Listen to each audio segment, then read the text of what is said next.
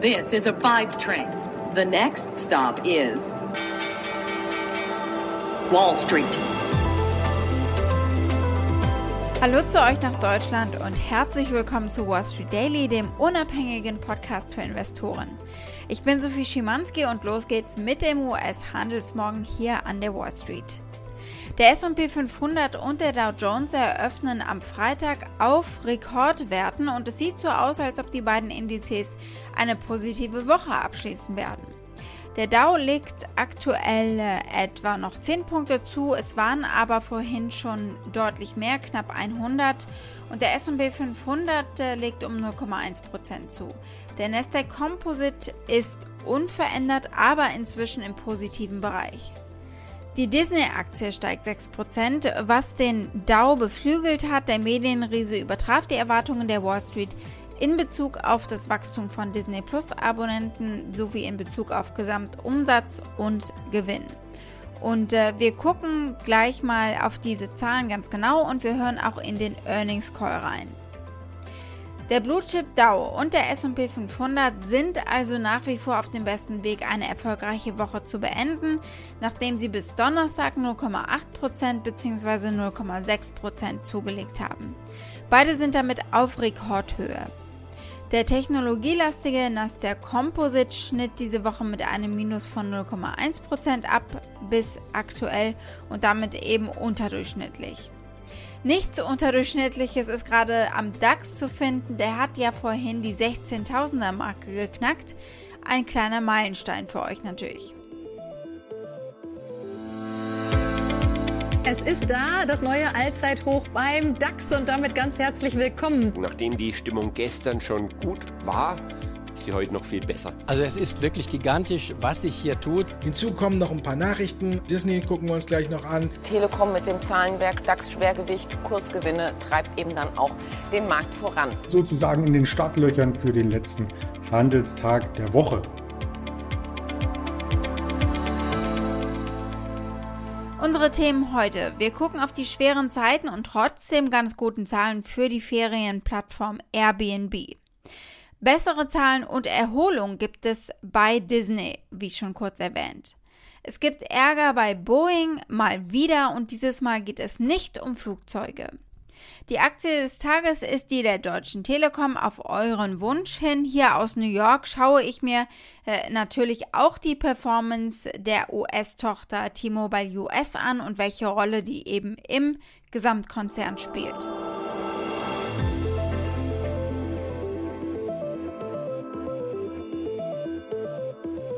Wir blicken als erstes auf Airbnb. Die haben natürlich als äh, Plattform die Ferienwohnungen und Erlebnisse vermittelt, eine schwere Phase hinter sich und obwohl sich die Werte erholen, haben sie weitere Probleme in der Zukunft.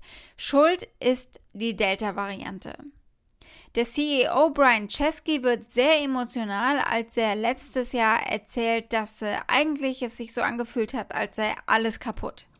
We started the company over a decade ago, and I thought that was the craziest experience of my professional life.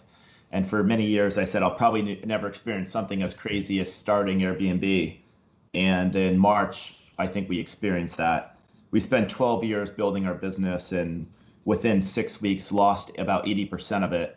And when the business drops that quickly, not only do you there's this feeling of losing much of what you've created, but things start breaking, right? Like suddenly guests wanted more than a billion dollars of refunds. And you know like you know you can't really plan for pandemic related refunds because people are counting on that money to pay their rent or pay their mortgage. And so it just kind of felt like you're on a ship and you just get sideswiped and it was incredibly intense. It felt like everything was breaking at once. Ja, kaputt ist es nicht mehr. Es sieht inzwischen etwas besser aus. Das Unternehmen meldete gut 83 Millionen gebuchte Übernachtungen und Erlebnisse im Quartal, ein Plus von 29 Prozent gegenüber dem ersten Quartal und satte 200 Prozent plus gegenüber dem Vorjahr, nachdem die Reisebranche ja eben inmitten der Pandemie quasi zusammengebrochen war. Die Analysten hatten mit weniger gerechnet. Das Unternehmen hat die Erwartungen der Wall Street auch in Bezug auf Umsatz und äh, Buchungen übertroffen, warnte jedoch vor neuer Volatilität der Delta-Variante. Das Ergebnis äh, pro Aktie war ein Verlust von 11 Cent. Der Umsatz äh, lag bei 1,34 Milliarden US-Dollar gegenüber der 1,26 Milliarden US-Dollar Prognose, ein Anstieg von fast 300 Prozent gegenüber dem Vorjahr. Die Vertriebs- und Marketingausgaben von Airbnb, die stiegen im zweiten Quartal gegenüber dem Vorjahr um 175 Prozent deutlich an. Aber Airbnb hatte im Februar schon gewarnt, dass die Vertriebs- und Marketingausgaben im Verhältnis zum Umsatz im ersten Halbjahr 2021 höher ausfallen werden als äh, im zweiten Halbjahr letztes Jahr.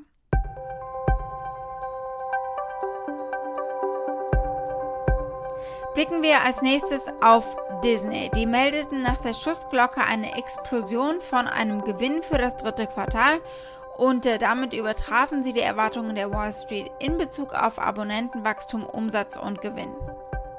Das Ergebnis je Aktie lag bei 80 Cent, erwartet hatte man 55 Cent.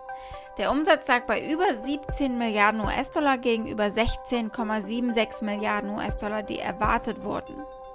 Und das Unternehmen übertraf auch die Schätzungen für Abonnenten für Disney Plus mit 116 Millionen.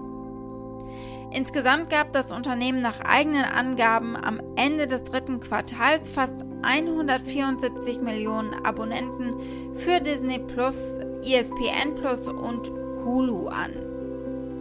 Der Umsatz für seine Direct-to-Consumer-Segmente stieg um 57% auf über 4 Milliarden US-Dollar. Der durchschnittliche monatliche Umsatz pro zahlendem Abonnenten stieg bei ESPN Plus und bei Hulu. Disney sagte, dass der gesamte adressierbare Markt des Unternehmens 1,1 Milliarden Haushalte auf der ganzen Welt umfasst.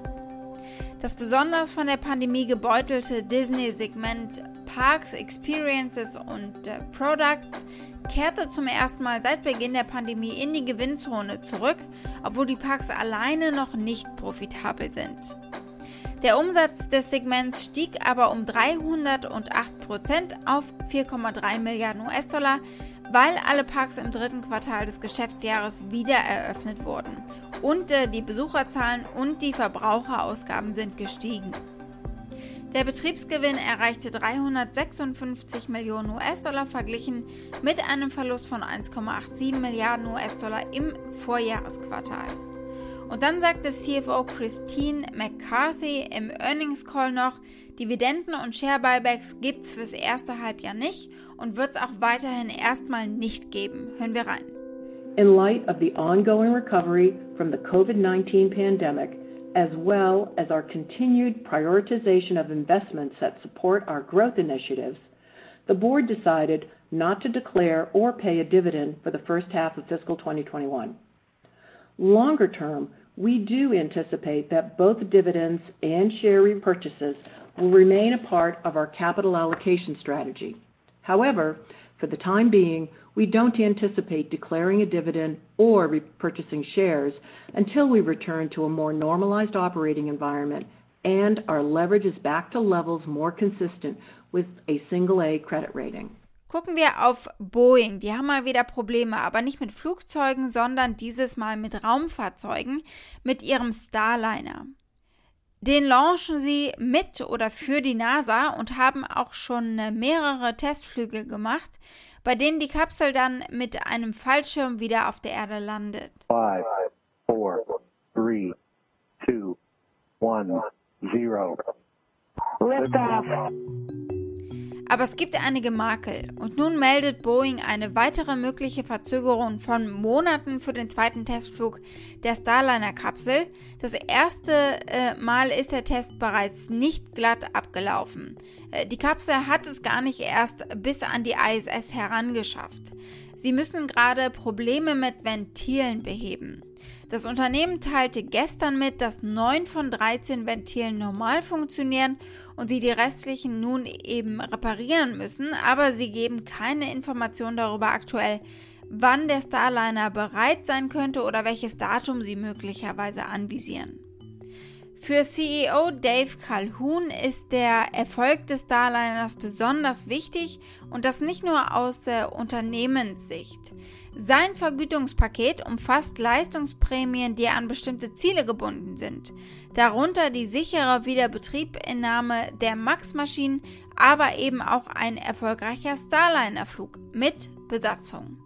Ein zweiter Misserfolg bei einem Test könnte die NASA jetzt dazu veranlassen, ihre Optionen für das Commercial Crew Program nochmal durchzugehen. Stichwort Musks SpaceX, die sind auch mit dabei und die könnten natürlich eine größere Rolle eventuell übernehmen. Die NASA hat für heute Mittag Ostküstenzeit eine Pressekonferenz geplant, um den Starliner Testflug zu diskutieren.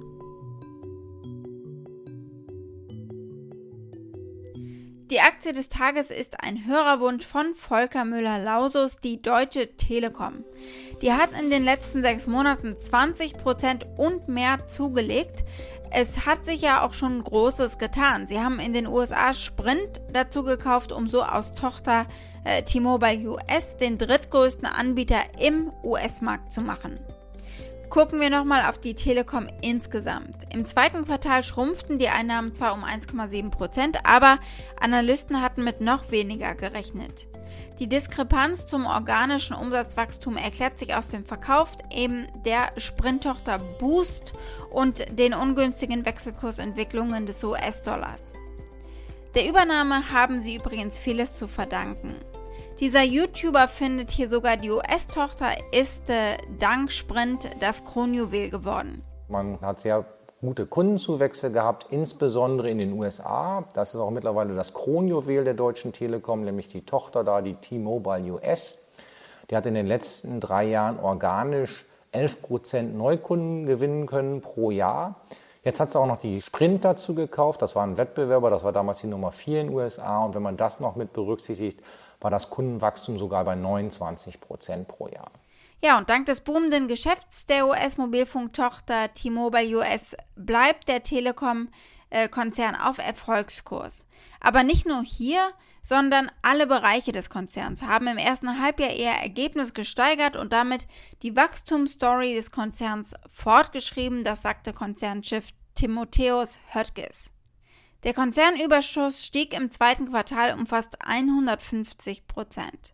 Bereits zum zweiten Mal in diesem Jahr hoben die Bonner deshalb ihr Ergebnisziel für das laufende Jahr an. Ein nochmals leicht verbesserter Jahresausblick also für die Deutsche Telekom.